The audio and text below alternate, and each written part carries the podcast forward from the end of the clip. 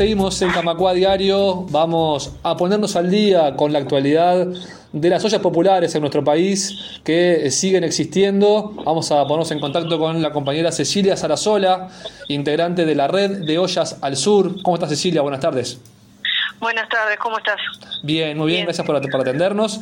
Eh, queremos abordar este fenómeno que todavía sigue existiendo, que capaz que muchos uruguayos o uruguayas se olvidaron, parece que quedó atrás la pandemia, pero todavía sigue habiendo muchos compatriotas que se alimentan en ollas o merenderos populares. Eh, contanos un poco cuánto abarca, cuántas ollas está abarcando al día de hoy la red de ollas al sur y cuántos eh, compatriotas todavía se alimentan en ellas.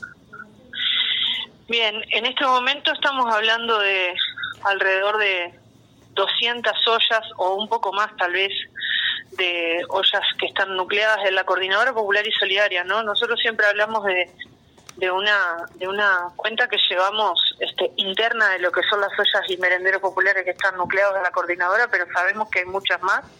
O sea, todos quienes cocinamos en ollas en los territorios sabemos que hay, en los diferentes barrios sabemos que hay más ollas este, que no que no pertenecen a, a, la, a la organización que nosotros tenemos, a la CPS.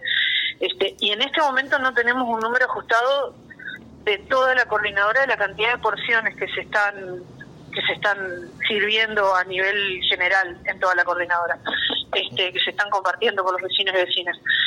Sí, eh, lo que sabemos con certeza y sobre todo quienes cocinamos todas las semanas es que en los diferentes barrios se está dando una suba bastante importante. Este, yo, o sea, me baso en los ejemplos de la, de la olla en la que yo estoy y en las que son más cercanas este, estoy en la zona de, la aduana, de Ciudad Vieja. Eh, tenemos, pasamos de eh, 90 porciones, 100 porciones, este, 90 porciones, 100 porciones, no, perdón, 90 personas, 100 personas, que eso se multiplica por 3, por porciones, digamos, a estar ahora recibiendo entre 120 y 150 vecinos. Este, y no baja. Al principio pensamos que era la altura del mes porque empezó a suceder eso de que se acercaran entre 120 y 150 vecinos sobre fin de mes, pero ahora se ha vuelto una cosa sostenida.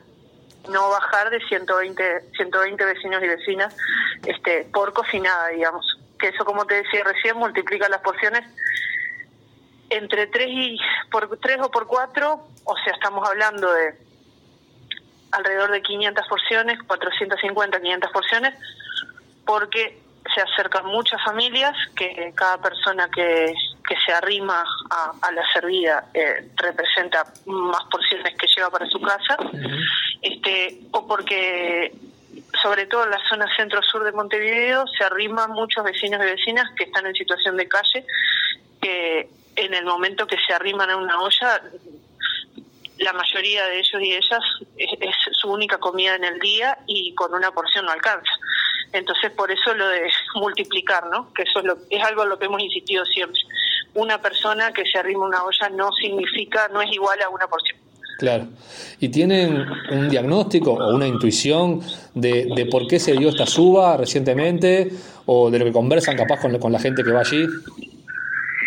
Mira, lo que nosotros eh, sabemos de, de primera mano con, con los vecinos y con las vecinas que se arriman es que la situación sigue siendo muy crítica y no está teniendo que ver con la, obviamente no tiene que ver con la pandemia, sino con que hay muchísima gente que, que está sin trabajo o que las changas que tenían este, o los laburos precarios que tenían están se están están siendo muy mermados o, o dejaron de existir o dejaron de tenerlos este y la suba de la canasta básica o sea los precios de las cosas eh, están por las nubes y muchas muchas familias, por ejemplo, que, que están acá en Ciudad Vieja, que se arriman a la olla, este y que viven en pensiones o en lugares muy precarios, nos dicen, eh, con la poca plata que nos está entrando y como a como están los precios en cualquier en cualquier mercado del barrio, eh,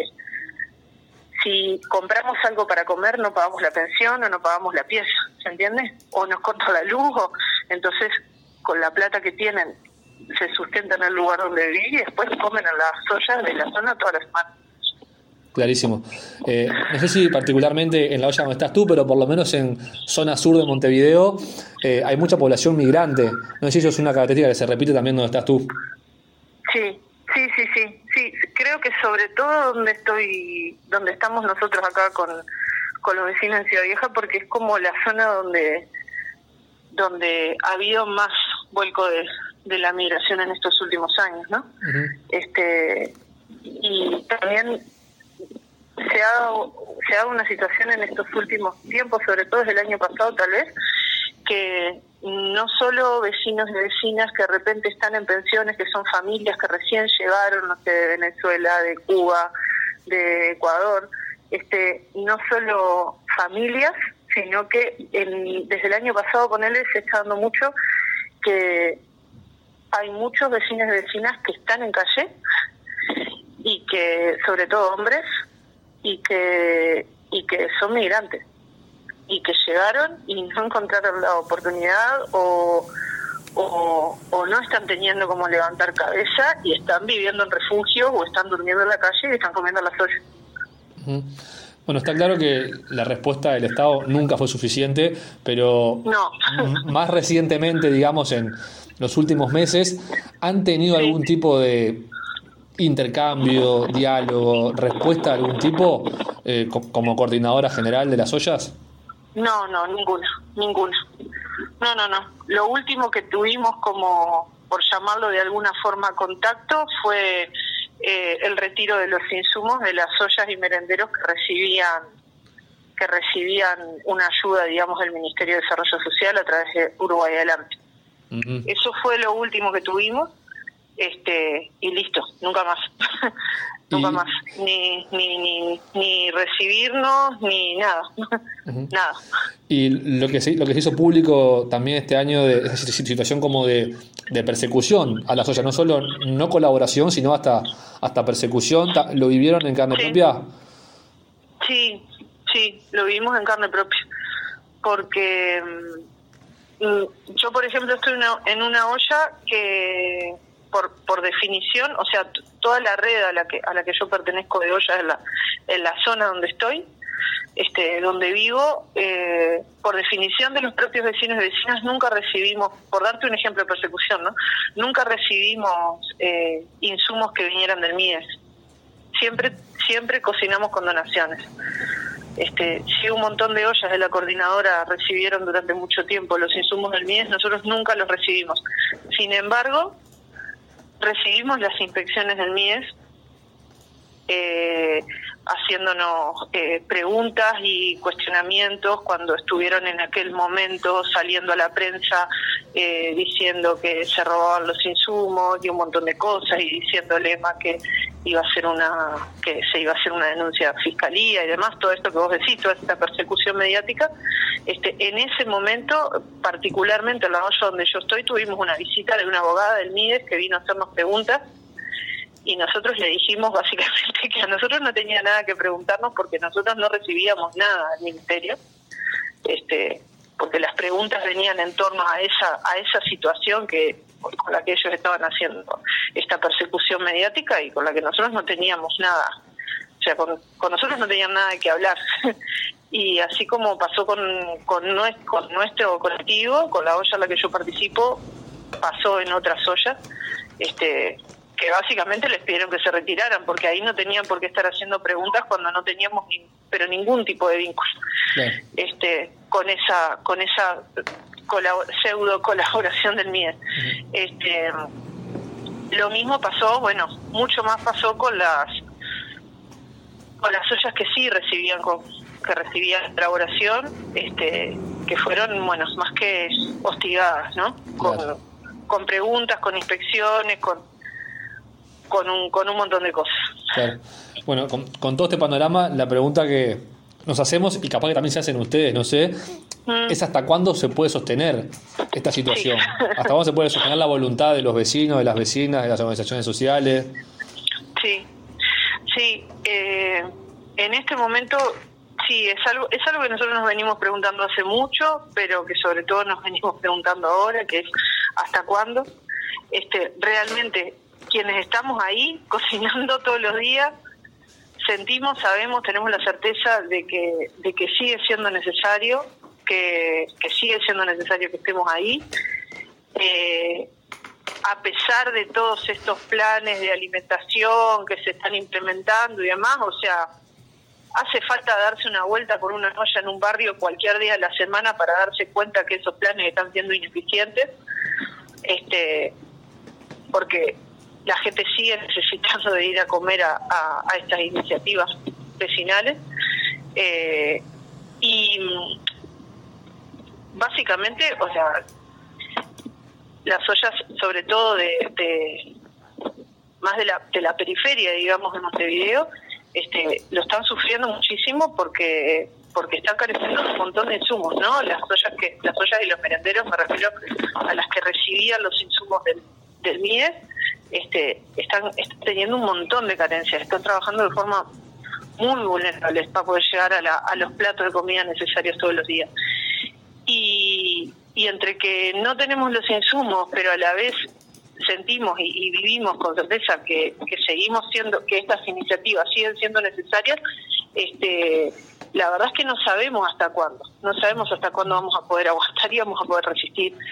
Estamos apostando sobre todo a, a seguir organizados, a seguir organizadas, a seguir gestando a seguir gestando solidaridad en los barrios de la forma que sea, con los medios que sea, este y, y, y no este y no separarnos digamos. O sea esto que se logró de estar juntos y juntas gestando proyectos en los barrios porque no solo estamos cocinando estamos no sé gestionando por nuestros propios medios o con colaboraciones de otras organizaciones eh, cursos de formación para que los vecinos tengan este, otras oportunidades laborales, cursos de, no sé, talleres de cooperativismo para que se gesten pequeñas cooperativas, eh, no sé, presentación a diferentes planes o diferentes fondos para que algunos vecinos ya están gestionando pequeñas cooperativas de trabajo, de alimento, de costura,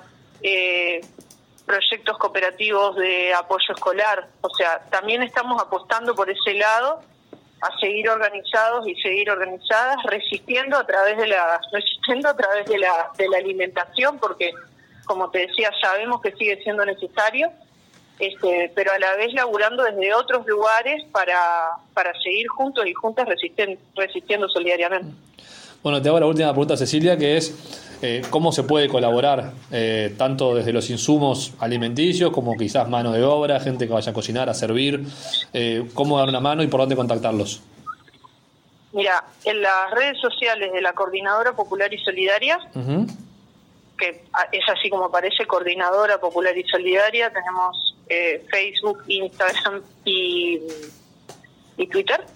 Este, aparecen, además del número de cuenta en el que se puede aportar colaboración monetaria, aparecen las direcciones y los contactos de todas las redes de ollas de Montevideo y también del interior. ¿Sí? De todas las, las personas que son como referentes contactos de de los diferentes espacios donde se nuclean un montón de ollas. Entonces ahí vos podés contactarte y preguntar este, a dónde arrimas tu alimento, mandando un mensajito. ¿Sí? Si no, si no podés aportar económicamente, de repente podés mandar un mensaje y arrimarte alguna olla. Nos pasa todos los días que se suma gente nueva, por suerte. Este, te puedes arrimar una olla, ayudar a cocinar o ayudar con algún insumo para, para poder cocinar. Perfecto, dejamos hecha entonces la, invitación para quien se quiera sumar. Te agradecemos este rato, Cecilia, junto con nosotros. Y bueno, mucha suerte en todo lo que venga. Gracias a ustedes. Camacua Diario. Un resumen informativo para terminar el día.